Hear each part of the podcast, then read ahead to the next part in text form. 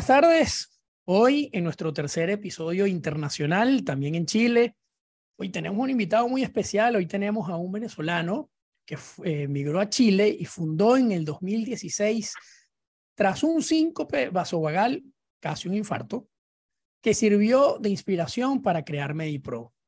MediPro hoy tiene 40.000 pacientes atendidos, 22 especialidades, 34 especialistas, y 300 servicios. Con nosotros está hoy Daniel Escoto, fundador de Medipro. Daniel, ¿cómo estás tú? ¿Cómo te va? Muy bien, Román, muchas gracias por la invitación y la verdad que te felicito por este espacio para complementar y fortalecer todo lo que son los procesos de emprendimiento de los, no solamente venezolanos, de los, de, de los emprendedores en el mundo. No, muchísimas gracias, este, Daniel. Te cuento que, que bueno, lo, habíamos hablado al inicio, antes de empezar formalmente el, podcast, un poco lo que buscamos es, eh, digamos, hacer público estas conversaciones que tenemos y, con, entre emprendedores o aquellas personas que fueron emprendedores como tú, que ya hoy eres empresario, eh, y, y, que estas experiencias sirvan pues de inspiración, de motivación, de guía para quienes nos están escuchando, ¿no? Que eso, eso es importante y eso es lo que es Emprendiendo Juntos. Daniel, ¿cómo así un, un, un, un síncope vasovagal, casi un infarto, funcionó y sirvió de, de inspiración para crear MediPro? Bueno, es un poco cómica, tragicómica la, la experiencia, pero efectivamente eh, el, migrante cuando emigra eh, eh, está en un proceso sometido a muchos procesos de estrés. Y bueno, nosotros nos fuimos, a pesar de que hicimos una migración muy planificada, decidimos a dónde, cuándo ir, nos vinimos en avión, todas esas cosas, bueno, eso no te exime de, de esa, esos procesos de estrés potentes en los que se vive. Y bueno, eh, un día en la madrugada, 3 de la mañana, me levanto con un dolor en el pecho muy fuerte, despierto a mi esposa porque, bueno, pensaba que estaba viviendo un infarto. Y bueno, eh, en, en, unos segundos simplemente se me nubla la vista y, y me desmayo, pierdo completamente conciencia y conocimiento y me despierto a los pocos segundos con mi esposa haciéndome RCP, bueno, esposa embarazada, la bebé, que ya teníamos mi hija con la que habíamos venido llorando desde la puerta, preocupada de que algo pasaba, pero bueno, todo, todo un, un evento realmente trágico que nos cambió la vida en todo caso. ¿ah? ¿Y, ¿Y cómo eso, cómo esa, esa, esa experiencia bien complicada y en las circunstancias que se da, este, se convierte en inspiración para o motivación para crear un, la primera clínica de venezolanos en Chile. Así es. Bueno, nosotros migramos a Chile en el 2016, aunque abrimos Medipro en el 2018. Eh, eh, la, había una migración, estaba empezando el éxodo masivo hacia Chile. Ya habían chilenos, ya habían venezolanos que habían migrado a Chile, pero no era tanto como lo que empezó a ver desde el 2018, especialmente el 2020. Eh, por lo que, bueno, no había muchos servicios de venezolanos acá en Chile y sí había, hay que decir que el chileno tiene una calidad médica muy buena en todo caso, eh, solo que, bueno, efectivamente la idiosincrasia eh, es diferente y es un servicio, la medicina es un servicio muy sensible, que a diferencia de conseguir sabores gastronómicos con el respeto que tiene toda esa técnica de producir sabores iguales con productos distintos cuando estás fuera de tu tierra, eh, el servicio de cuando tú te sientes mal, que alguien hable tu misma jerga es muy importante. Eh, esa situación fue un punto de quiebre que, que, bueno, que nos llevó también a tener un contacto directo con el servicio de salud chileno, que es un poco más frío, que es un poco más distante, con el que no nos entendíamos en detalles. Mi esposa es médico e incluso a ella, identificándose como médico, en mi caso no le daban información como detallada entonces, eh, eso nos dio como una, un primer approach de lo que vive, eh, de lo que vivimos los migrantes cuando migramos en el tema de salud. Y estabas, y, y, y en, digamos, antes de ir a Chile, habías trabajado, participado, estabas en algún proyecto que se pareciera a lo que es hoy MediPro? Que se pareciera a lo que es hoy MediPro, no. Eh, o sea, yo tenía mi empresa en Venezuela dedicada a la construcción, transporte y carpintería, sí, otra, otro rubro, digamos, y había invertido eh, en equipo, en algún equipo médico que tenía funcionando en una clínica, ¿ok? Es decir, como que si tuviese arrendado a un médico o un equipo médico. Claro, no era un negocio, no era un negocio de medicina, sino de renta de, digamos, de equipos médicos para quienes sí manejaban el negocio de la medicina. Exactamente. Siempre he sido curioso en todo caso por lo que no solamente le arrendaba, preguntaba por, por el servicio que hacía, o sea, tenía cierto conocimiento por, por digamos, voluntad, digámoslo, ¿no? Eh, pero nada que ver, o sea, no era dirigido a que en algún momento iba a abrir, iba a abrir una clínica o algo por el estilo. Ok, y en tu esposa me imagino que trabaja ahorita con ustedes en el... actualmente, parte. Actualmente trabaja con nosotros, pero poco porque está haciendo una subespecialidad. Eh, ella es cirujano general y está haciendo oncología en cabeza y cuello. Está por terminar un, dentro de unos, unos meses más y cuando termine ya ahí sí pues va a tener más espacio, ¿no? Pero por mientras está pasando consulta, pero, pero menor. ¿Cuántos socios son, Daniel? Dos. O sea, ¿tu esposa y tú o ustedes y otra persona? No, mi esposa y yo. Tu esposa y tú. Ay, qué éxito.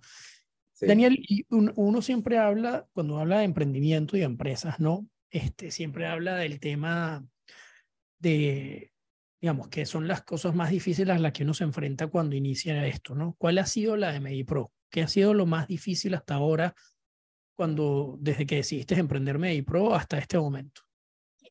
Claro, yo digo, siempre clasifico esto como en cuatro secciones, digamos, ¿no? La preinicial, llamo yo la preinicial a cuando, cuando tienes una situación que te inquieta, una idea, algo que te quiere sacar de tu zona de confort, pero no, no está claro todavía, ¿no? O está claro, pero no conoces el mercado, o conoces el mercado, pero no has dado el primer paso. Eh, esa es la fase que yo llamo como preinicial. Eh, de hecho, eh, producto de esa situación del síncope vasovagal y con una inquietud que yo tenía constante de, bueno, de tener mi empresa acá, de avanzar de otra manera, formulé una, o una fórmula que establecí, que patenté, que, se llama, que es el 3 sobre 1, que es idea, conocimiento, acción y esas tres, esos tres elementos tienen que estar siempre íntimamente impregnados de la cuarta, que es la pasión. Yo, la, la fórmula es así, ¿no? El, el 3-1, yo lo llamo la fórmula matemática del emprendimiento. Es como bastante básica, pero es que eh, en ese tiempo buscaba mucha información sobre cómo emprender y había tanta información muy formulada que asusta, de hecho. Eh, no voy a saber segmentar al cliente, no voy a saber eh, cuáles son los canales, quizás no cubro todos los canales, quizás, sabes, tantas cosas que, que hay sobre el emprendimiento que también hay que simplificarlo a veces para ayudar a la gente a dar los pasos. Eh, bueno, entonces, esa, esa es la fase, la fase preinicial. Luego, en la fase inicial, ya teníamos la idea, de hecho, en estos días, así como en el aniversario de MediPro, que es en octubre, eh, tú sabes que las, redes sociales ahora te traen como un TBT y tal. Entonces me trajo el dibujito del, de, del logo, cuando, el primer logo que estamos haciendo el, para, el, para el, primer logo de la empresa, pues digamos, ¿no? Lo cual fue ah, muy lo, lo, que almacenas en la nube. ¿no? Exactamente. Te trae, las imágenes de recuerdo. Exactamente. Eso fue hace cuatro años, ¿no? Eso fue hace cuatro años y rodando, porque en octubre de este año, 2023, vamos a cumplir cinco años. Una pregunta, y aquí, este, ¿hacia, hacia dónde va MediPro 2023, ¿no? Ya, ya tienes 22 especialidades, 34 especialistas, más de 300 servicios. Sí. ¿Qué viene? Crecimiento en sedes, internacionalización, provincia más actualmente, que viene ahí. Actualmente, eh, eh, eh, hablaste, tocaste la, la, la, ¿cómo se llama? El, el, deseo futuro, mediano y corto, ¿no? Porque queremos internacionalizar, sí, pero no es el momento. Queremos ir a provincias, sí, pero no es el momento. Y sí estamos como en una fase de crecimiento horizontal, que es habilitar una nueva sede en la misma región, porque es más controlable si lo tenemos en la misma región, podemos verlo, verlo crecer, cuidarlo. ¿Qué hace que no sea todavía el momento para ir a provincia o para, o para internacionalizarte? Mira, yo creo que hay servicios de servicios. El servicio de salud es un servicio muy delicado, o el que nosotros tratamos y mantenemos en una sección de alta, eh, de altos cuidados, cuidados intensivos, vamos a decirlo así, porque la gente, no, primero, aunque es un negocio que queremos franquiciar, no se lo puedes vender a cualquiera porque eh, eh, en salud se pueden hacer muchas cosas, pero tienes que cuidar que siempre se hagan con los protocolos, con, o sea, primero que respetemos los protocolos del, del país donde estamos, en este caso Chile, que, que, la angustia financiera o económica de quien compre la franquicia no lo lleve a cometer, a hacer procedimientos que no, que no están avalados porque es riesgoso porque no solamente daña la marca, sino efectivamente también hay en riesgo vida, ¿entiendes? De por medio.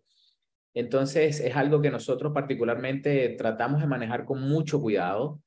Eh, el, el, crecimiento lo planteas como un modelo de franquicia, como un modelo de sucursal, este, ¿cómo, cómo, lo, ¿Cómo lo ves? Inicialmente como un, modelo, como un modelo de sucursal, el crecimiento horizontal nuestro como un modelo sucursal y luego de esa apertura eh, establecer el crecimiento como franquicia. Creo que Medipro, eh, de hecho, no sé si lo pudiste ver en el reporte, había muchos, los que comentaban, hay mucho, es que la gente tomó Medipro como un bastión de, de, tranquilidad y seguridad en ese minuto en el que habías emigrado, en el que no te entendías con el médico tratante del país, no porque fuese malo, sino porque la jerga es distinta. Y, y el médico venezolano pasó a ser como una suerte de, de, de, médico psicólogo que no solamente te atendía la patología, sino también, bueno, lloraba contigo porque estaba bueno, viviendo... a eso nos han acostumbrado nuestros médicos. Claro, además. Además, o sea, pero además el médico eso era normal. Claro, pero además el médico venezolano estaba viviendo el proceso del destierro también, así, él también estaba sensible a esa Ahora situación. sí tenía algo en común también. Era, era una catarsis mutua, digámoslo así, ¿no? Hoy por hoy, obviamente, ha cambiado el paciente y también ha cambiado el médico, es decir, ambos Me decías que, que 60% de, tu, de tus pacientes son venezolanos, pero que a pesar de que toda la publicidad o en gran parte va dirigida al segmento, a la población venezolana, 40%, o sea, muy cerca de la mitad, ya de tus pacientes atendidos son chilenos, son población Totalmente. Local. Totalmente. Y, ¿Qué, y las qué, expresiones, porque siempre les preguntamos, ¿cómo supiste nosotros? Es, es una pregunta básica, obviamente, en el negocio. Eh, y, el, y el paciente dice, bueno, porque tengo una amiga de, en el trabajo que es venezolana y me comentó que el médico es buenísimo o que te hacen, por ejemplo, acá en Chile, no hacen, no es normal que el médico te haga, en el caso ginecológico, por ejemplo, consulta, ecografía y citología. Nosotros, respetando los, los protocolos chilenos, hacemos una atención a la venezolana. La paciente viene y se atiende consulta, eco y citología en la misma consulta porque además entendemos que le, el, el, paciente venezolano en su minuto no podía estar pidiendo mucho permiso para ir al médico, permiso para claro. la consulta, después permiso para la ecografía, después permiso para la citología, ¿no? Uno eso, y lo otro es que, bueno, imagínate esa atención, particularmente la ginecología, que es tan íntima, la paciente entonces teniendo que desvestirse aquí, desvestirse allá, desvestirse allá, y en, en todos los casos con un extraño para la misma evaluación, vamos a decir entre comillas. Y ahorita lo hace una misma persona. Lo hace el mismo ginecólogo, cita. lo hace el mismo ginecólogo en la misma cita. Obviamente, no si la paciente no quiere, pero existe la posibilidad. Ok. ¿Cuáles este, son las mayores fortalezas que tiene Daniel y que ha hecho crecer a, a MediPro? ¿A dónde está hoy? Mira, eh, yo creo que eh, yo me, me, categori me categorizo a mí mismo como una persona obstinada porque las cosas sucedan y porque sucedan bien. Eh, eso nos lleva a estar constantemente evaluando nuestros procesos, a establecer protocolos de, de acciones en todos los casos, prácticas administrativas, que el personal administrativo esté constantemente formándose, que el personal médico sepa que nosotros detrás de esto no es un espacio donde tú atiendes simplemente donde atiendes un paciente, sino que detrás de esto hay gente preocupada porque, porque las cosas se hagan bien eh, y no porque ellos las hagan mal, sino porque nosotros estamos buscando que se hagan muy, muy bien, porque sabemos que tenemos la responsabilidad de ser la primera clínica de médicos venezolanos. De hecho, estamos en una comuna muy importante para el chileno, eh, que es la comuna de Las Condes, y sí. eso también nos, nos, llevaba a nosotros como a, a, estar en el ojo del huracán, digo yo, ¿no? Siempre estamos bajo la mirada de, de, claro. de, del nacional que de pronto se siente incómodo con el extranjero o lo que sea, por lo que es muy importante hacerlo bien desde todo punto de vista, porque, bueno, y además este es un país eh, que yo lo creo una cosa muy positiva, es un país muy institucional. Y la institucionalidad para el emprendedor es muy positiva. Porque, bueno, hay reglas claras, porque hay, un, hay eh, instituciones que te van a dar información, porque hay plazos que se cumplen. Eh, y eso es importante. Permiso, todo, todo es, digamos, este, es posible tramitarlo sin, sin ningún inconveniente. Totalmente. Obviamente, bueno, tiene sus requerimientos como todo. O sea, no te van a dar un permiso sanitario para vender comida si no tienes los permisos de salud, ese tipo de cosas. ¿no? Cuando, me, cuando hablamos y te pregunté lo de las fortalezas, me dijiste obstinado de hacer que las cosas sucedan bien. Sí. Yo tengo un, par de frases que, que son mis favoritas, que, que siempre me las repito. Ya. Eh, una, y, en uno de los podcasts, este, Daniel, un, que por cierto el invitado se llamaba Daniel de ese podcast, ah, dijo algo que me encantó, ¿no? Y él me dijo, oye, cuando las cosas se ponían difíciles, Román, em, la, historia corta de él es que ellos empezaron haciendo 100 pequeños que vendían en tres. Ese, este, que, este que chis, si no me equivoco. Ya, y, y, hoy venden 650 mil pequeños al año están entre los 10 productos más vendidos congelados a nivel nacional de la cadena Cencosud, que es una de las más grandes de Perú. Imagínate. pero él decía, no habían llegado ahí, y él decía, cuando las cosas se ponían difíciles, yo me iba al, supermercado y me paraba frente a los, las, neveras, los, los refrigeradores congelados y decía, yo voy a estar aquí. O sea, como algo de motivación. Visualizarse, claro, visualizarse totalmente. A mí me encantó cuando yo escuché eso de, de, Daniel. Eh, y, y, ahora que tú dices que una de tus fortalezas es que eres obstinado de hacer que las cosas sucedan bien, hago match porque una de mis frases que yo me repito cuando las cosas están difíciles, cuando están duras, es una que leí en el libro de, de los siete hábitos de la gente altamente eficaz y es que él decía, somos, somos responsables de hacer que las cosas sucedan. Totalmente. No los demás, eres tú la diferencia y quien va a poner, digamos, eh, que, que las cosas se hagan dependen es de ti, no de los demás. Entonces, me, me encanta. Además de estar, de ser obstinado de que las cosas se hagan y sucedan y sucedan bien, ¿cuál es otra fortaleza que, que tiene Daniel y que los que te estamos escuchando podamos, digamos, este, descubrir para nuestros emprendimientos? Bueno, mira, lo primero es que siempre trato de que no, de no calificarlas como buenas o malas. La obstinación es muy buena para una cosa y es muy mala para otra, sí.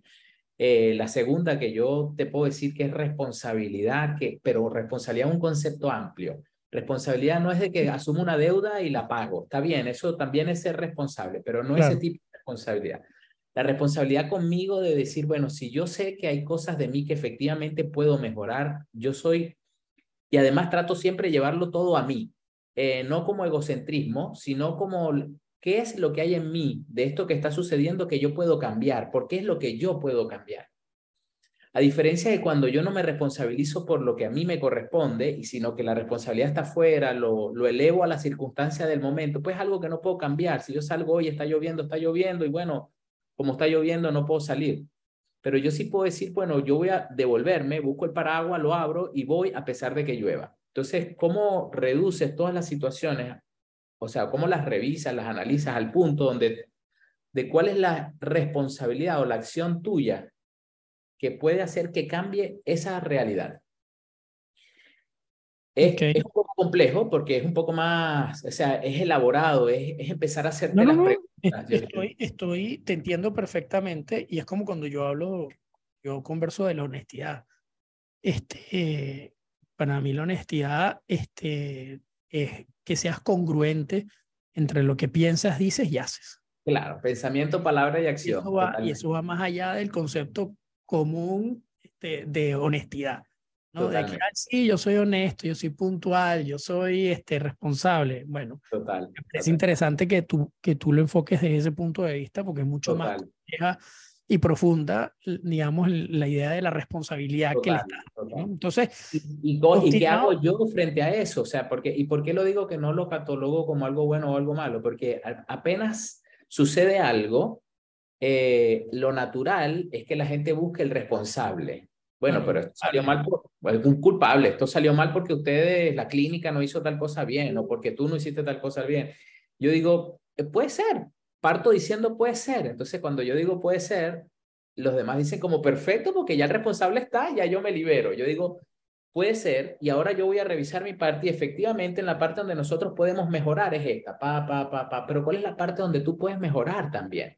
Porque esto, la, eh, eh, o sea, y yo llevo, trato siempre llevarlo todo como al símil de las relaciones de pareja, porque todo es un inicio, un proceso, un dar, dar, un yo me evalúo, tú te evalúas, nos compenetramos, estamos, nos enamoramos, eh, eh, nos compenetramos, sí, hoy te quiero, hoy te odio, pero bueno, ¿qué va haciendo que definitivamente esto salga adelante? Bueno, que yo todos los días primero busco mejorar, mejorarme, mejorarme, y luego obviamente mejorar el resto de cosas que pueda haber que no, que no responden directamente a mí, pero lo que responde a mí, ¿cómo lo atendemos? Entonces, bueno, en esas conversaciones tiende a suceder que, que, bueno, como ya hay un responsable de partida, los demás no quieren como asumir su carga, pero es también un desafío muy bonito la interacción con tus pares, de ayudarlos a ver de qué manera se pueden hacer responsables, no para que sean culpables también, sino para que mejore el producto, para que mejore la relación, para que mejore lo que sea que quieres mejorar. Ahora que hablabas de eso, te, te cuento dos cosas este, que hablabas de, de, del tema de que lo llevabas a la pareja.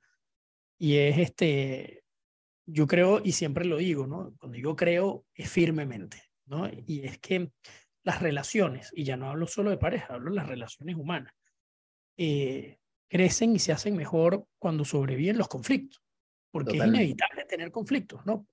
Puedes llamarlo problemas, diferencias, claro. pero cuando tú sobrevives los conflictos, tú, tú tienes una relación más fuerte, tú tienes una mejor relación, y yo creo que ese es el secreto de los matrimonios eh, exitosos, de las sociedades exitosas, porque es que nunca, no es que nunca han tenido un problema, es mentira. Es que han tenido muchos, pero han sabido resolverlos. Totalmente, e, totalmente. Este, y, eso, y eso es algo interesante. Y, lo segundo es que yo recientemente hice una ronda de, de levantamiento de capital, bueno, hace unos meses, y mi, mi primera ronda, y bueno, ahora tengo nuevos socios este, pero recuerdo que cuando comenzaron nuestras conversaciones, yo, yo le decía, bueno, mira, esto es como cuando uno sale con alguien, ¿no? Yo estoy, estamos conociendo, nos vamos saliendo, sí, quiero casar contigo, ¿cuál es tu visión? O sea, tú tienes que entender mi visión, ¿no?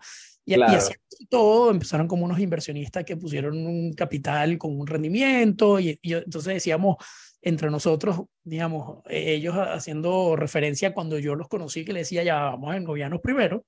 Claro cuando se formalizó, me acuerdo que vinieron a Perú, a Perú porque son inversionistas extranjeros y me dijeron, bueno, estamos aquí para pedirte matrimonio. estamos aquí para pedirte matrimonio con anillo y todo. Claro. este, bueno, eso es anécdota nada más que con... Total. Pero una anécdota simpática porque fíjate cómo mi papá tiene una expresión que dice que los burros se juntan para rascarse, ¿no? Eh, y cómo nosotros dos estamos ahora en conversaciones sin conocernos, pero compartiendo anécdotas y rascándonos de alguna manera de, de estas cosas juntos, ¿no? Como burro. Exactamente. Mira, eh, tú hablabas ahora, eh, hiciste una expresión, dijiste yo estoy creyendo, pero creyendo de verdad. Yo a esa, a esa expresión la llamo la convicción, que es, la, es creer con pasión.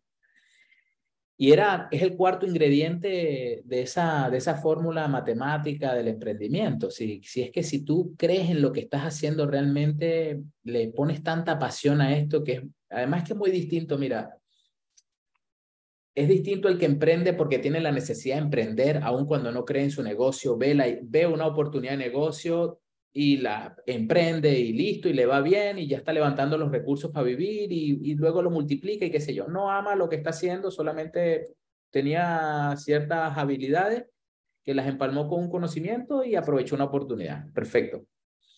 Pero hay otra gente, y yo me califico dentro de esa gente que está haciendo lo que le gusta. ¿ok? Eh, y esta invitación es importantísima a quienes eh, las, dos, las dos fórmulas son exitosas. En todo caso, si tú tienes, ves una oportunidad, tienes el conocimiento y, y, le estás dando y va saliendo bien, va perfecto.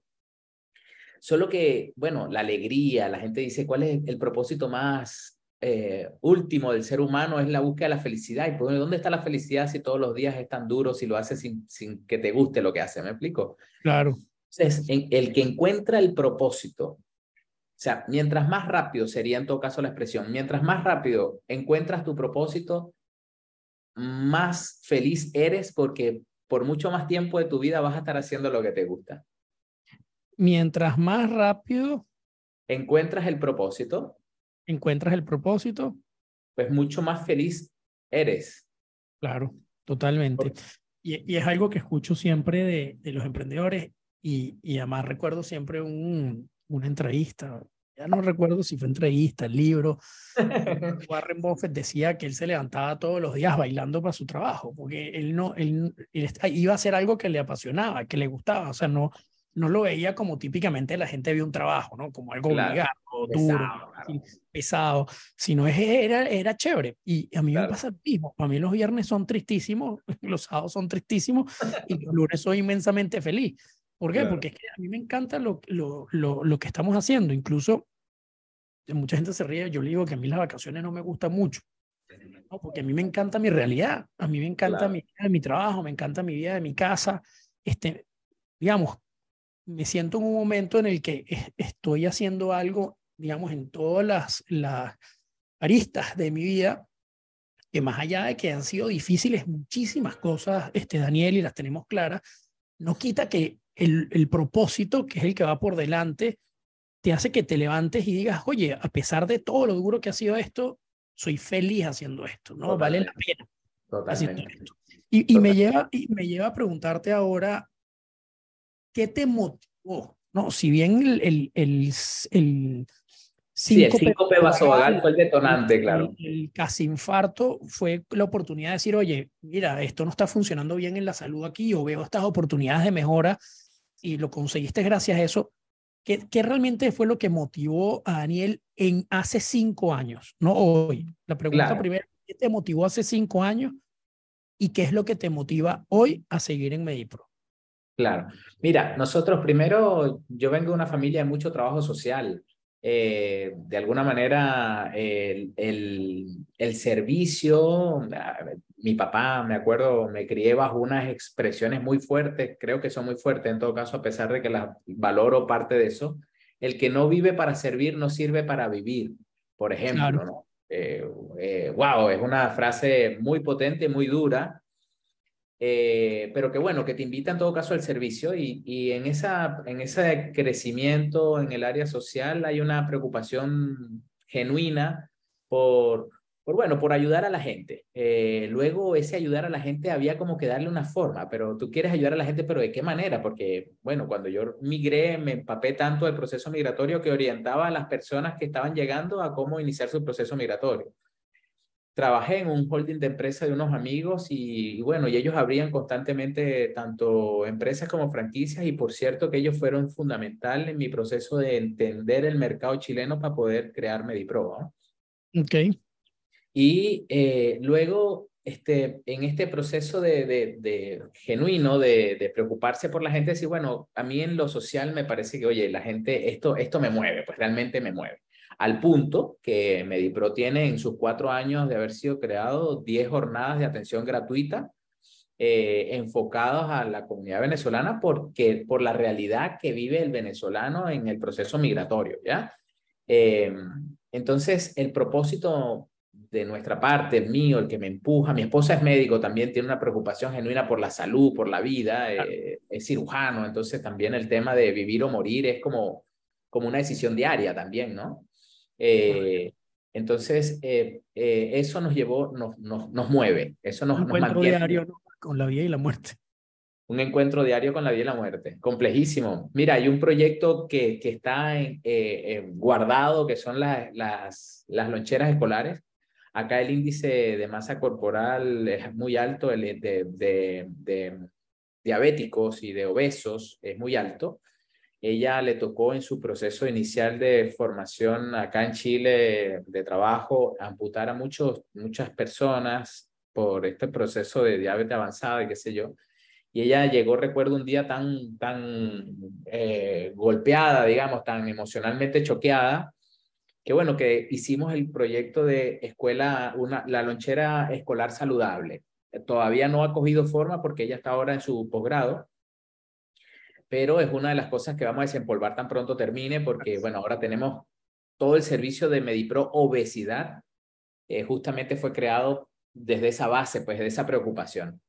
Mira, ahí, ahí te cuento, la verdad, te, este, me encanta la, la conversación porque tenemos varias cosas afines, ¿no? Y, y una, yo vengo de un hogar también eh, eh, orientado al servicio. Mi, mi, papá, mi papá mm, estudió un seminario, este, yo tengo fotos de mi papá en sotana, ah, evidentemente antes de mí, ¿no? Claro, claro. Después dejó, se, digamos, se retiró y... y claro, una aclaratoria importante para quienes te escuchen a futuro. Exactamente. Pero mi papá siempre estuvo al servicio de la gente, ¿no? Y, y de una otra manera, eso fue parte de la educación que recibimos nosotros, de cómo las cosas que hacemos, de una otra manera, ayudan a dejar un lugar mejor, a, a que la gente Totalmente. Digamos, se encuentre mejor.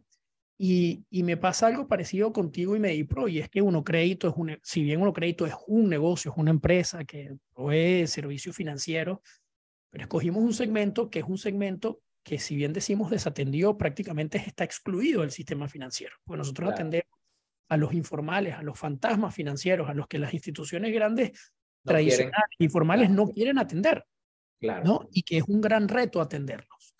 Este, nosotros, Daniel, atendemos a personas que yo recuerdo que una de nuestras primeras agencias que contratamos para hacer testimonios, documentar testimonios, llamó y dijo, oye, yo estoy impresionado de esto, o sea, me costó llegar en carro dos horas. Después agarré lo que llaman mototorito, que es como una mototaxi, que es como una de tres puestos, ¿no? Un carrito, claro. Ahí ajá, llegamos hasta el lugar. Después hay una moto lineal y después tuvimos que caminar por una vereda. O sea, casi tres horas para llegar al lugar y era una señora que vendía helados, tenía cinco hijos y tenía que hacer helados por pedido. Y nosotros no tenía refrigeradora. Entonces, nosotros, tuvimos, nosotros le pusimos un, le dimos un crédito para que en la puerta de su casa pusiera una vitrina ex, exhibidora refrigerada. ¿no? Entonces, ahora sí helados en la mañana los, y los tenía todo el día, ¿no? Claro. Digamos, es un negocio, sí, pero está teniendo un impacto importante. Totalmente. Tenemos una, tenemos una cliente que, que empezó con un crédito de 25, 26 dólares y después de dos años y medio tiene un salón de belleza propio que ha ido financiando con los diferentes créditos y tienes cuatro sillas, espejo, secador. Claro. Y último crédito es una moto para belleza delivery, ¿no? Entonces, cuando tú ves todas estas, estas digamos, experiencias como las que vas a, las, las tienes tú, tú dices, sí, es un negocio, pero es un negocio que está enfocado y que no solo tiene un propósito económico, sino que tiene un, un propósito también de impactos. Totalmente. Te estás quedando, eh, se está quedando un poco pegada la, la conversación. Hola, hola, hola, hola. Ahí ya, ya, ya volvimos. Sí, estamos en vivo, eso es una prueba de que estamos en vivo. Exactamente por este lado en Perú y por aquel lado en, por aquel Chile, lado Santiago en Chile. Chile. Así Chile. es. Y bueno, también es común para mí escuchar la frase del que no sirve para, el que no vive para servir, pues, este. No, no vive para, no sirve para vivir. Para vivir, ¿no? Eso. ¿Y qué te motiva hoy? ¿no? ¿Cuál es tu motivación de hoy para seguir con MediPro? Mira, eh, primero quiero hacerte un alcance con lo que estabas diciendo antes y, y, es ayudar a la gente a, a, esas, a que las expresiones no lo limiten. Eh, obviamente esto, particularmente Medipro es un negocio, obviamente es un negocio y obviamente tiene que ser rentable para que el médico permanezca, para que nosotros permanezcamos, para que se puedan hacer más jornadas, para todo eso es que, es que todo negocio tiene que ser así. Si no, bueno, crea una ONG, o sea, crea otra cosa, pero no un negocio. Pero eso tiene que ser ayuda, o sea, que nosotros ayudemos al, al emprendedor a quitarse los, los límites del lenguaje, que el lenguaje no lo limite, que lo, que lo impulse mejor. eh, seguro van a llegar mucho más lejos. Eh, y eso es una de las cosas que está en la fase, te había dicho al principio que tenemos la fase preinicial, la inicial, la intermedia y la futura, digámoslo así. En la intermedia hay un proceso de transición, según yo, según mi manera de ver los negocios, en los que el emprendedor tiene que trabajar tanto el lenguaje, la visión, visualizarse toda esa cosa para que pueda migrar al proceso empresarial. Porque si no, no vas a ser un empresario, siempre vas a tener un negocio familiar. Y no está mal, son decisiones. Yo decido tener un negocio familiar y, voy a trabajar así bien, bien limitado, eh, mi cantidad de productos es limitada, porque así lo quiero y no pasa nada, que nadie, y el que lo critique, tú simplemente lo aclara y dices que este es el negocio que yo quiero. También es un tema de, de ambición, ¿no? de cuánto quieres. Hay gente que, que tiene unos, que se pone límites, no porque lo tenga, sino porque, digamos, llegué hasta donde yo quiero. Llegué hasta donde yo quiero estar. Aquí me siento cómodo y la verdad no, es, no quiero más. Y eso puede pasar. Este, yo, yo siempre digo con el tema de empresario que los emprendedores tenemos un gran reto y es cuando, em, cuando, cuando nos convertimos en un problema para nuestro emprendimiento porque eh, no pasamos a tener visión de empresario.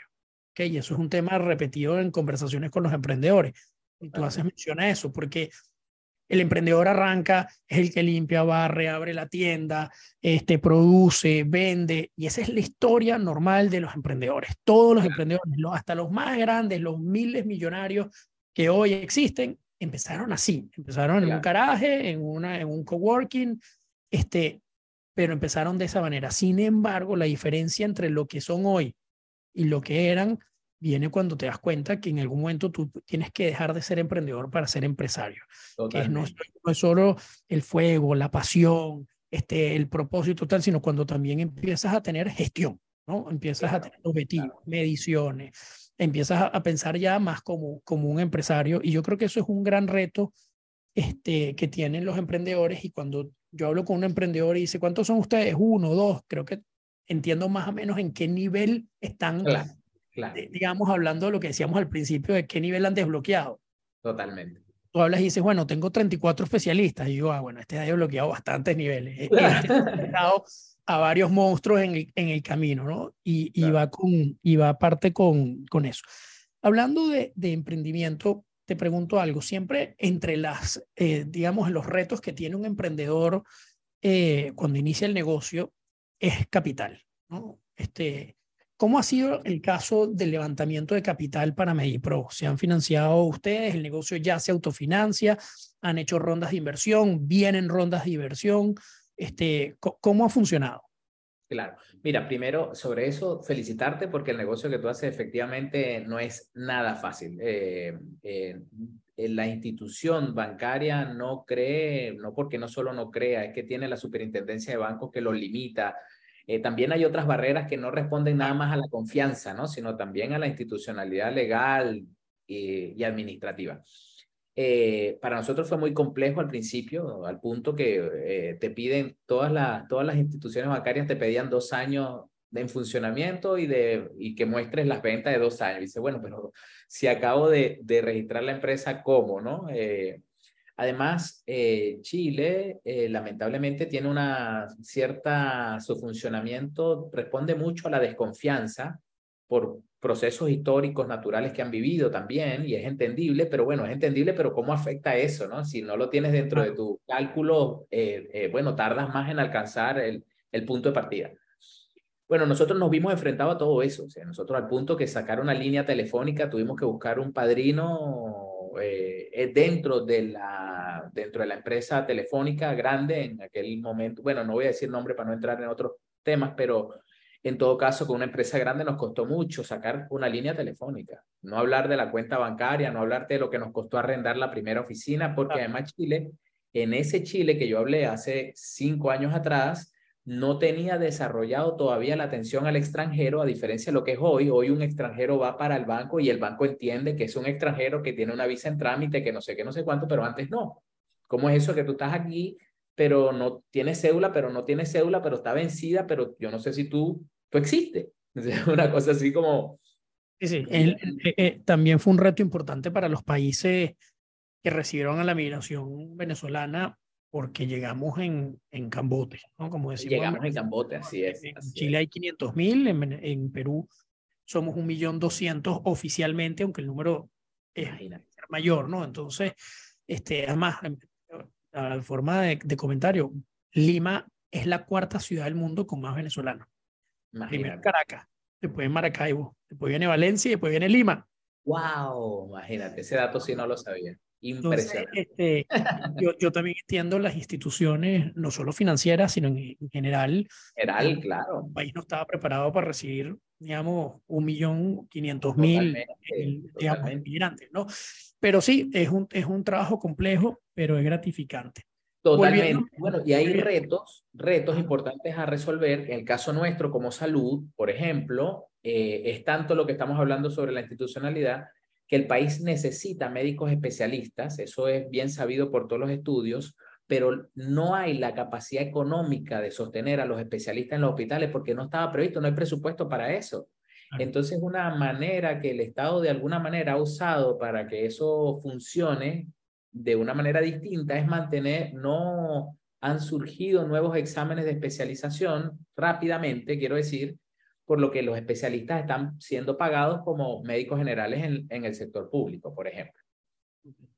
Entiendo, o sea, que parece una cosa menor, pero es una barrera de, cómo, cómo, reconoces ahora mi médico especialista. Yo tengo, no sé, un especialista que no, puede, no ha podido presentar el examen de especialidad y por tanto no, no está siendo reconocido como el especialista que es. Claro. No es menor. Nosotros, hay varios, varios frentes que han sido bastante minados en nuestro caso Volviendo al punto del financiamiento como una de los, de los retos y barreras que siempre consigue un emprendedor, ¿cómo se ha financiado Medipro? O sea, Medipro eh, llega a donde está hoy, ¿cómo? A nivel econo-financiero.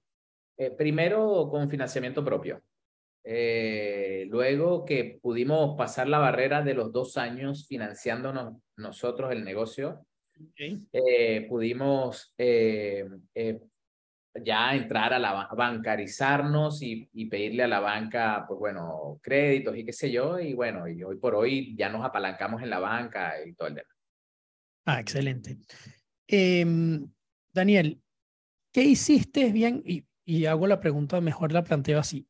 Yo siempre pienso que hay dos cosas importantes y me encanta cuando hablo con los emprendedores o empresarios, y es hay, la hay muchas de las historias que nadie cuenta, ¿no? Que es como la parte de abajo del iceberg que nadie ve, este, que son esos, esos momentos duros, ¿no? Los sacrificios, este, los retos. Esos días, ayer me decía en la grabación Natalia de, de Pop Tales en, en Costa Rica, me decía, esta mañana estaba en el carro y me monté y lloraba y gritaba porque no consigo un proveedor y, estoy, y tengo, tengo una oportunidad importantísima de mi negocio. ¿no? Entonces, e, esas cosas, digamos, que, que, que no se ven.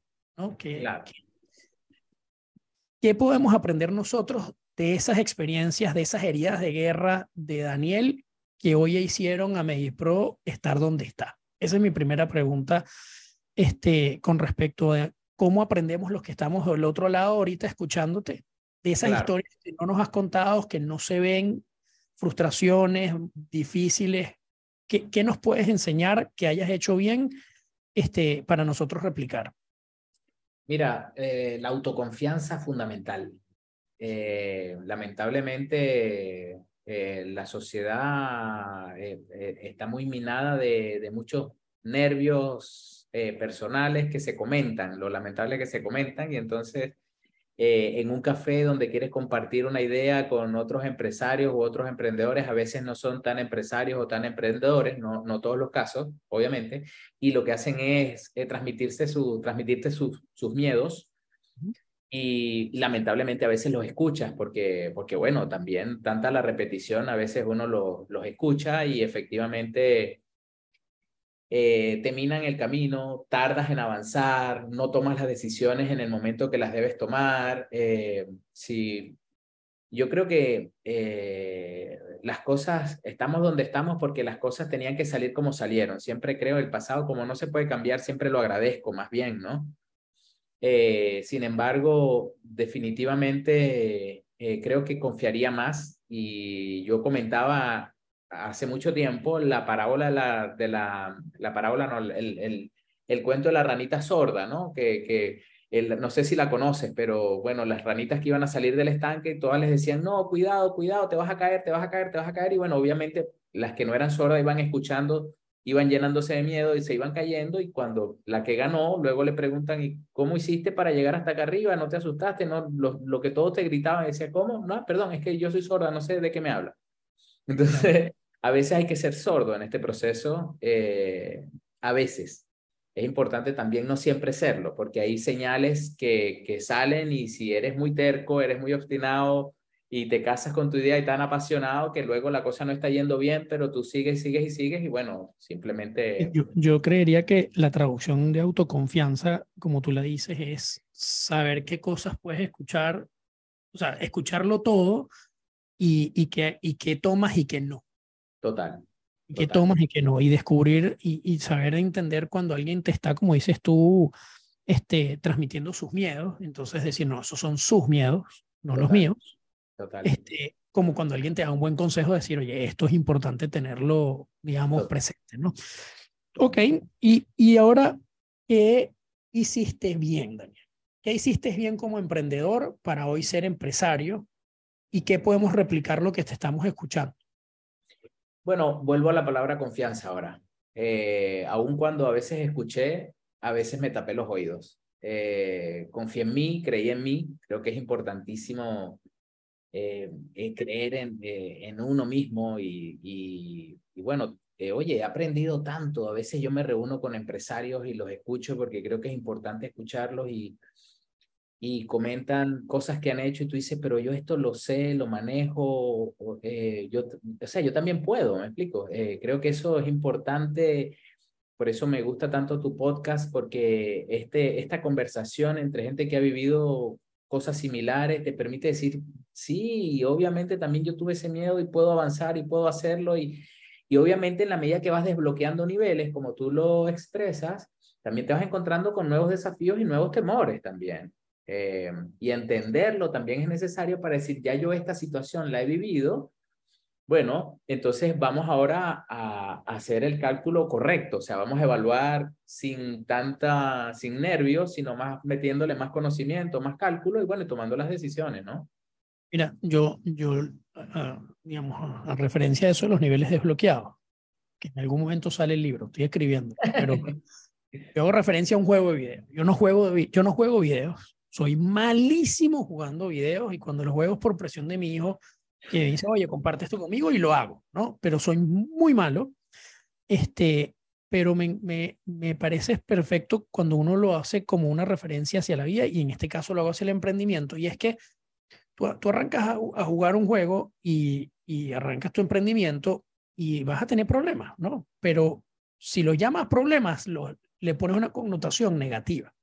Totalmente. Y al final los problemas para mí son peldaños, son escalones, son escalones que te están llevando a un siguiente nivel. Entonces, si cambias el problema por, por, por eso, son escalones, entonces lo ves como una mejora. ¿no? Y, y, vuelves al juego de video, tú vas avanzando el juego de video, vas matando muñequitos, cositas, y cuando llegas al, casi al final se te aparece un monstruo. Y es el monstruo, que, que es un problema. Pero bueno, si tú vences al monstruo, ¿qué pasa cuando vences al monstruo? Te premian desbloqueando el nivel y siguiendo, llegando a un segundo nivel. Claro. ¿Se acabaron los problemas? No, hermano, vienen problemas más grandes, porque es el segundo nivel. Exacto. Y entonces viene y pa, sigues matando mostrico, mostrico, mostrico, y llega el segundo nivel, y cuando estás así a punto de terminar, te aparece un monstruo peor que el primero. Y tú dices, oh, otro monstruo. Y así te va a pasar nivel 3, nivel 4, porque eso es crecer, crecer duele, ¿no? Total. Y te toca Total. enfrentar esos monstruos, pero esos monstruos no son problemas, simplemente son pruebas para ganarte el desbloqueo del, del nivel. Total. Para ganar habilidad, totalmente. Para, para, ganar el éxito. Y, y esas cosas que no puedes prever antes, y es que también lo digo, ¿no? Tú arrancas un juego con tres vidas normalmente, ese es el estándar, el cliché de los juegos de video, y esos son tus recursos. Tú arrancaste con X cantidad de dinero, con X tiempo. Si te consumes tus tres vidas y se acabaron, game over. Claro. Atrás, ¿no? Entonces, pero lo interesante es que en la medida que tú vas avanzando en el emprendimiento y vas avanzando en el juego de video, tú vas ganando habilidades. tu, tu relación con el juego es mejor. Entonces entiendes mejor el juego, vas aprendiendo, ganas rayos, cosas y tal. Lo mismo en el emprendimiento. Entonces, oye, es muy difícil en un nivel, este, ah, digamos, de los primeros, cuando escuchas esos miedos de la gente y los, y, los, y los, y los, y los agarras, este, oye, asumir esa valentía de arrancar el, el, el, el emprendimiento que te va a ir dando digamos, las habilidades que no tienes y te va a ir dando las herramientas que no tienes en la medida que te van a tocar ir a enfrentar esos, esos retos, ¿no? Entonces, este, sí, definitivamente el, el emprendimiento, vuelvo otra vez y, me encanta que digas lo de la autoconfianza porque yo creo que es algo básico para, para poder emprender y, y, saber que en el camino, no es que Dios proveerá, evidentemente uno se planifica, se organiza, eso es importante, pero hay cosas que, que son inevitables preparar y que, van a, y que las vas a ir aprendiendo en el camino, ¿no? Este, Daniel, em, ¿qué le recomiendas a otros emprendedores hoy? Ya Daniel hoy, empresario, MediPro, lo que has alcanzado. Si te toca pararte frente a, unos emprendedores o a uno y tienes que darle una recomendación o varias, ¿qué les dices? Eh, mirar las situaciones que se presentan con una mirada gerencial. Te permite administrar los recursos que tienes y tomar decisiones no desde el estómago, sino desde la cabeza. Lo otro que les diría es que amar el emprendimiento es una cosa fundamental para darle fuerza, para hacerlo crecer, para establecer parámetros, para tener metas. Y luego amarlo con desprendimiento es importante porque te va a permitir ver y entender las oportunidades que tengas con el negocio, ya sea franquiciarlo y ver que otro lo administra con otros acentos, con otros colores, y que tú eso lo logras digerir y entender que, bueno, sí, era mío, era mi bebé, pero bueno, ya creció, ahora se está casando y ahora, bueno, está haciendo una vida con esa otra persona. Eh, se va a parecer a ti hasta cierto punto y luego va a tener su propia lo que, lo que hablábamos antes, ¿no? Que es dejar de ser de emprendedor a ser empresario. Es un poco decir, oye, esto que es mío, es mi hijo, mi hija, que lo, que lo, lo vine a hacer, le di forma, lo eduqué. Bueno, ahora tengo que empezar a compartir esto, ¿no? Tengo que buscar a otra gente que sepa más que yo de otras cosas que no sé para poderlo, para poderlo crecer, ¿no? A ver, apartarse también, que otro te dé la idea. Mira, yo eh, en algún momento me vi eh, y me pensaba, porque creo que hacerse las preguntas, buscar las preguntas adecuadas es importante. ¿Cuánto estoy siendo yo el mayor obstáculo para que mi negocio crezca? ¿Cuánto soy yo el responsable de que esto está, eh, o sea, por qué no estoy creciendo más? Y puede ser porque, porque yo estoy más bien frenándolo más que eh, impulsándolo, ¿no? Y fíjate cómo el que más lo ama, supuestamente, más lo estoy frenando. Obviamente luego, en la medida que va creciendo también el negocio, vas involucrando expertos y otros especialistas, pero la importancia de creer también en lo que ellos te dicen y confiar en lo que ellos te dicen para que, bueno, Está bien, esa decisión que ese especialista te está sugiriendo quizás no es la decisión que tú tomas, que tú hubieses tomado, pero o confío y dejo que ese especialista también se case con su, con su apuesta, o estoy condenado entonces a hacer un negocio familiar. Bueno, el reto aquí es crecer y darle espacio a los demás, contratar gente que sepa más que tú, que eso no es algo que le tiene que dar nunca miedo al emprendedor. El emprendedor y en la medida que tú te vas convirtiendo en, empresario, te conviertes ya menos ejecutor. Siempre vas a estar ahí a la pie del cañón, preparado para barrer, para cargar, para lo que sea. Pero en, la medida que vas creciendo, la operación va cambiando, se la vas entregando a la gente, van tomando, y tú te conviertes más en un tomador de decisiones.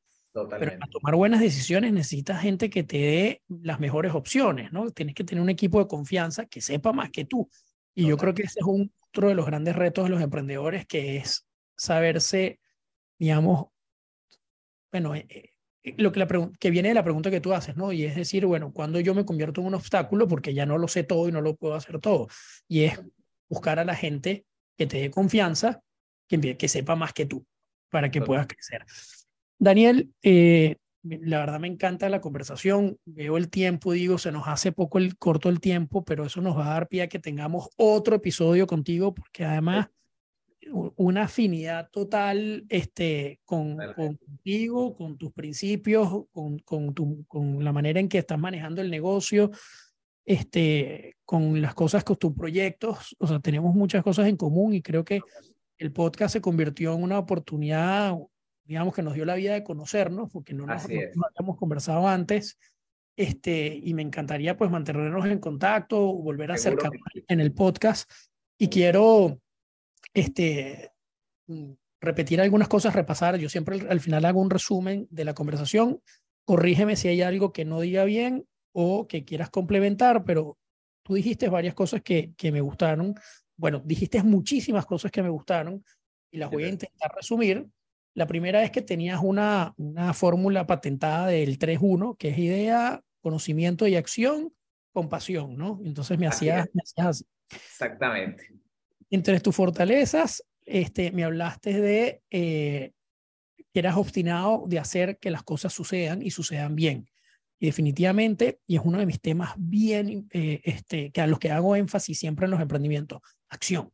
Hay un momento en el que hay que dejar de planificar, dejar de pensar, dejar y hay que hacer, ¿no? Entonces, obstinado de hacer que las cosas sucedan, me encanta. Responsabilidad y es el enfoque que le diste, ¿no? Y es lo que yo pueda mejorar, lo hago, ¿no? Este, no poner en otros, en terceros, la responsabilidad de algo que puedo cambiar yo, que puede cambiar la realidad, ¿no? Entonces, que eso está en tus manos. Y, conversábamos que lo, yo lo aprendí hace mucho tiempo y es parte de las frases que a mí me gusta y es que tenemos la responsabilidad de hacer que las cosas sucedan, ¿no? Pero es nosotros hacer algo que te gusta es un común denominador que todos los emprendedores lo dicen y definitivamente, claro, porque tú sabes lo que es levantarse todas las mañanas con todo lo que significa emprender, la responsabilidad, los retos, este, y tú con todo eso salgas emocionado y decir, voy, a, voy bailando a mi trabajo, como decía Warren Buffett, bueno, hay que hacer algo que te guste, ¿no? Y después dijiste, seguidamente algo que me encantó y es que mientras más rápido encuentras el propósito, más rápido encuentras la felicidad, porque evidentemente todo tiene al final una razón que vale la pena, no importa qué tan difícil sea, esos momentos que, te, como decía Natalia, te montas en el carro y ¡ah! este, o que vas hablando solo y te ven como un loco, al final vale la pena cuando esas cosas que, que estás haciendo te apasionan y te gustan, ¿no?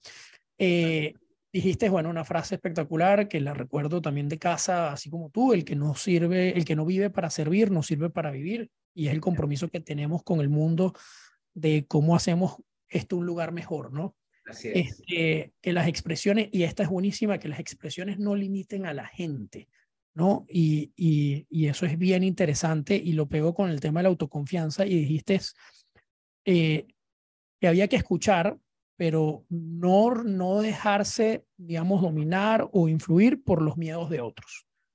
Y aquí es importante escuchar y tener la autoconfianza de saber qué cosas debo escuchar y asimilar y qué otras debo escuchar y decir, esto no para mí, dejar pasar, ¿no?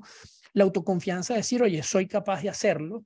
Y, y, y también me decía este, Natalia y me lo decía mm, otro emprendedor, Daniel, por cierto, también en la conversación que tuvimos, me decía, este, no creo que no, no tenga problemas importantes, o sea, no creo que no vengan cosas importantes, pero estoy aquí listo para lo que venga.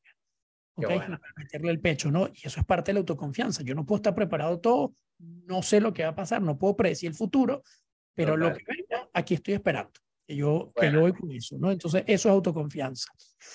Mirar todo con vista gerencial, ¿no? Tomar decisiones con la cabeza y no solo con corazón y estómago aun cuando yo creo que el emprendedor desarrolla un estómago, pero de lo bueno, ¿no?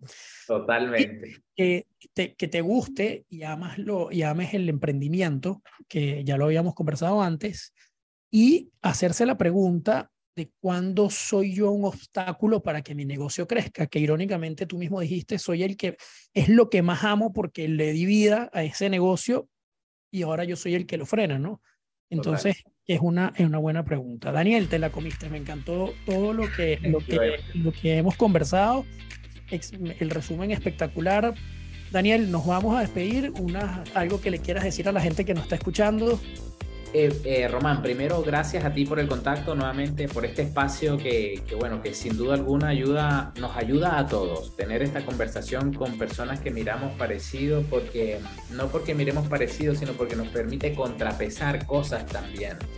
Eh, me encanta que podamos estar en contacto después de esto porque eh, estoy desde hace algún tiempo también queriendo establecer contacto con gente de afuera, con la mirada de Perú, con la mirada eh, de España, con la mirada que le están desde el venezolano, digamos, hacia otras cosas y desde los extranjeros también, en todo caso, solo que cómo miramos el tema general también, porque no solamente por un tema de oportunidad, sino por un tema de conocer muy bien nuestros consumidores.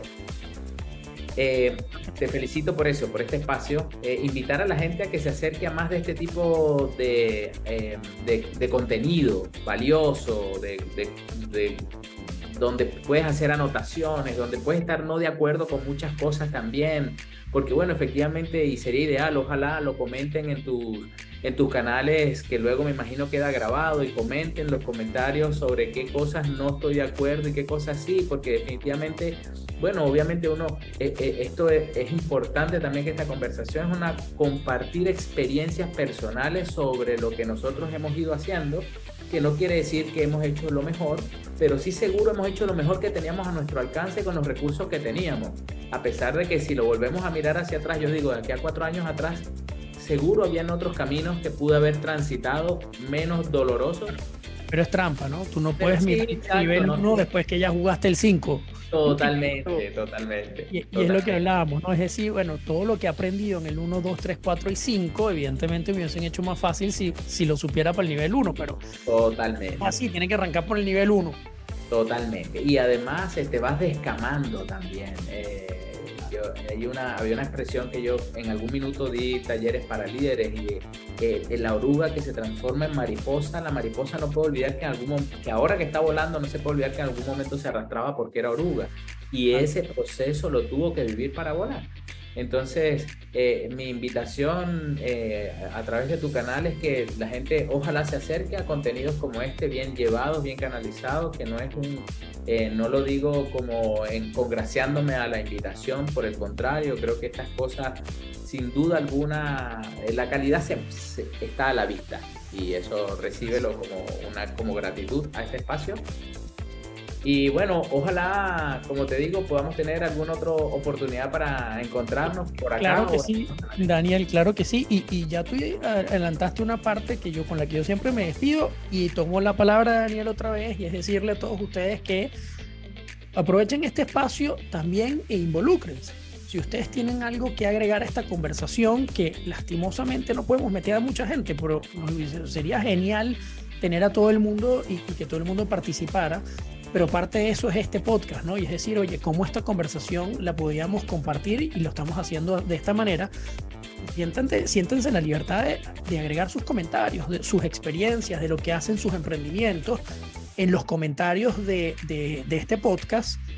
Y si además tienen algo que puedan agregar como, como recomendación, también y vamos más allá, si tienen alguna pregunta, si hay algo en lo que Daniel y yo o cualquiera de los invitados que ha estado en este podcast, podemos ayudarlos a ustedes para seguir desbloqueando niveles, oye, por favor escriban lo que nosotros vamos a estar pendientes. Yo voy a comprometer a Daniel para si hay alguno de ustedes pregunte, hacerle llegar la pregunta y que Daniel no la responda. Y incluso lo podría comentar en uno de los podcasts, digamos, que tengamos más adelante. Además, también este, agradecerle a nuestros sponsors por los que tenemos este podcast, que es CABEMPE, la Cámara Empresarial Venezolana Peruana, un espacio para fomentar oportunidades de negocios, networking, relacionamiento y representación. También de CABEX, la Alianza de Cámaras Venezolanas Binacionales de Comercio en el Exterior, eh, y Uno Crédito una fintech que financia principalmente a mujeres emprendedoras de la economía informal, población migrantes para capital de trabajo y activo fijo. Muchísimas gracias por estar aquí. Daniel, muchísimas gracias por el programa hoy. Y bueno, nada, nos volvemos a ver y te comprometo a otro próximo episodio contigo porque todavía queda mucho por qué hablar. Chao a todos, muchísimas gracias y nos vemos muy pronto. Hasta luego. Chao. chao, chao.